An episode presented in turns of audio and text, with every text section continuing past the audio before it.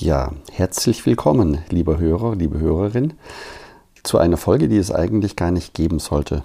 Denn ich habe vergessen, bei der letzten Folge zu erwähnen, dass ich Weihnachtsferien mache. Deswegen heute eine ganz, ganz kurze Mini-Folge, damit du nicht umsonst eingeschaltet hast. Ich möchte dir einen Blogbeitrag empfehlen, den ich geschrieben habe, und zwar die 100 Jakobsweg-Zitate. Es sind aufmunternde Sprüche zum Nachdenken für deinen Lebensweg. Zitate sind wie Sternschnuppen, sie bringen unsere eigenen Gedanken und Erkenntnisse zum Aufleuchten. Jeder Gedanke, den wir denken, der von uns ausgeht, kommt zurück und wird durch Kettenreaktionen verstärkt. In dieser Sammlung der Sprüche kannst du ein bisschen blättern. Ich werde dir einige jetzt noch vorlesen und dann auf den Blogartikel verweisen.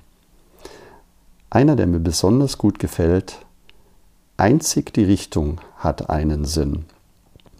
Es kommt darauf an, dass du auf etwas zugehst, nicht, dass du ankommst.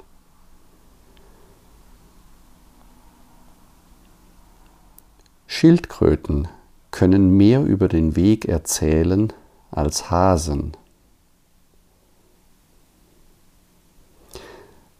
Nach Jerusalem wandert man, um Jesus zu finden. Nach Rom geht man zum Papst. Doch auf dem Pfad nach Santiago de Compostela sucht man sich selbst. Mit diesem Zitat möchte ich dieses Jahr im Podcast beenden.